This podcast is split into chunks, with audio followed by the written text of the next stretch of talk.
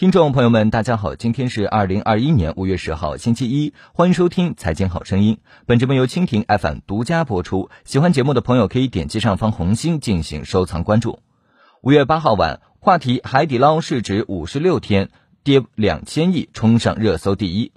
五月六号，海底捞股价收盘大跌百分之七点四零。五月七号开盘后，海底捞股价继续下跌，截至收盘跌百分之二点九二。报四十三点一五港元每股。自今年二月十六号以来，海底捞股价从八十五点八零港元变为目前的四十三点一五港元，最新市值两千两百八十七亿港元，较二月最高市值蒸发两千零八十五亿港元。网友吐槽性价比太低，有网友评论说，海底捞菜量变少，价格变高，酸梅汤、柠檬水十块一位，料碗十块一位，其他家都不敢这样说吧。二零二零年，海底捞净利润下滑百分之八十六，海底捞股价一再走低，部分原因或是业绩影响。今年三月，海底捞发布业绩报告显示，二零二零年全年，海底捞集团实现收入二百八十六亿元，同比增长百分之七点八，全年净利润三点零九亿元，同比下降百分之八十六点八。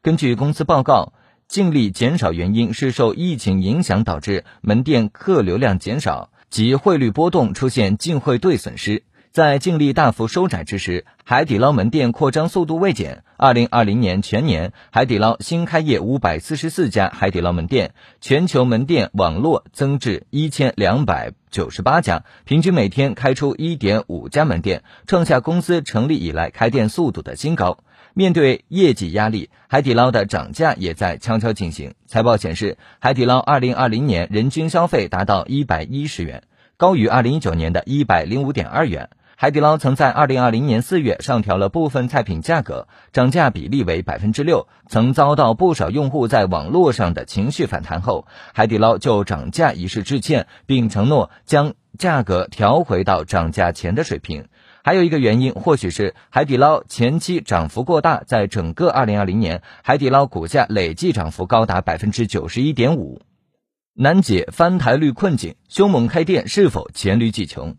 餐饮行业相比其他行业，净利润率较低，要实现收入增长，主要靠店面扩张。海底捞也不例外。截至二零二零年底，海底捞的餐厅总数为一千两百九十八家，跟二零一九年底比，增加了五百三十家。近年来，海底捞将餐厅扩张至三线及以下城市和海外地区。二零二零年，海底捞原有餐厅经营情况怎么样？新店实际扩张效果如何？翻台率下降，一线城市和海外业务量冲击最大。二零一八年和二零一九年，海底捞的收入和净利润增速均维持在百分之四十以上的高水平，但到了二零二零年上半年，受疫情冲击影响，海底捞的收入增速和净利润增速急剧下降，收入增速下降至百分之负十六点五，净利润增速下降至百分之负二百零五点九三。二零二零年全年来看，收入增速百分之七点八，净利润降幅百分之八十六点八，全年业绩并不理想，但下半年公司业绩得到好转。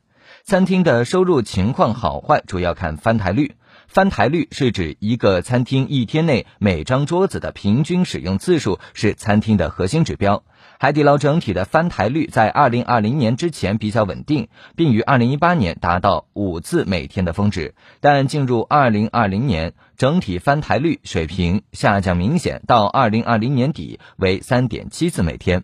海底捞餐厅按经营时长长短可分为新开餐厅和现有餐厅。新开餐厅指的是报告期内新开的餐厅，除此之外则为现有餐厅。二零一八年，在现有餐厅的翻台率达到峰值后，二零一九年下降明显，因此海底捞通过扩张开新店来提升翻台率。二零一九年新开餐厅的翻台率爬坡明显，但到了二零二零年疫情冲击下，新开餐厅和现有餐厅翻台率均快速下降，其中受冲击最大的为现有餐厅，翻台率下降至两点八次每天。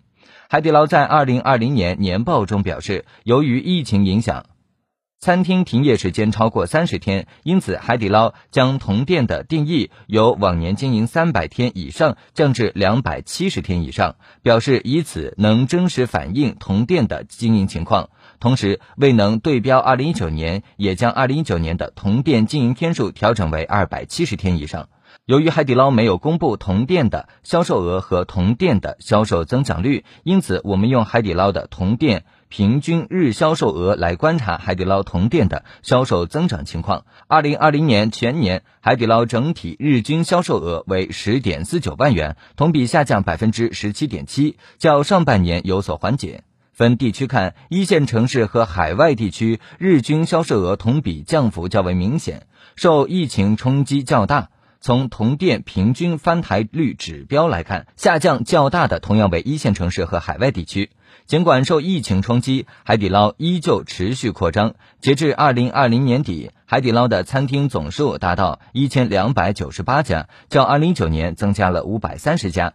较二零一九年全年扩张步伐加快。但财报中没有公布新开餐厅的数量，由此不能推测二零二零年海底捞关闭了多少家餐厅。餐厅数量的增加也使得海底捞的原材料及易耗品成本和员工成本均上升。截至二零二零年底，海底捞的原材料及易耗品成本占收入的比重为二零一八年财年以来的最高峰值，达到百分之四十三。员工成本占比亦是如此，为百分之三十四。收入增幅的下滑也是成本占比上升的原因之一，进一步挤压了海底捞的净利润。二零二零年。海底捞的净利润率由往年百分之九左右的水平急剧下降至百分之一点一，较二零二零年上半年百分之负九点九的净利润率有所提升，但跟往年相比，净利润率较不理想。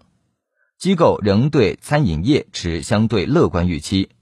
野村东方国际证券观点表示，虽然疫情对餐饮市场造成一定冲击，但新设门店使海底捞龙头地位得到进一步巩固。随着中国第一线城市渗透力度加大，以及新冠疫情后可能出现的市场整合，预计二零二二年海底捞中国门店数量或将翻倍至一千六百六十一家。国盛证券认为，餐饮行业体量大、增速高、连锁化率向上空间大。我国餐饮连锁化率至二零一九年达到百分之十点三，相比于美国、日本，餐饮连锁化率分别为百分之五十四点三、百分之四十九点七。餐饮连锁化率上行空间仍大。城镇化趋势下，生活节奏加快，大众快餐消费近年来蓬勃发展，火锅、茶饮是高增长赛道。中央厨房加连锁门店模式助力易标准化的。快餐品类突破增长瓶颈，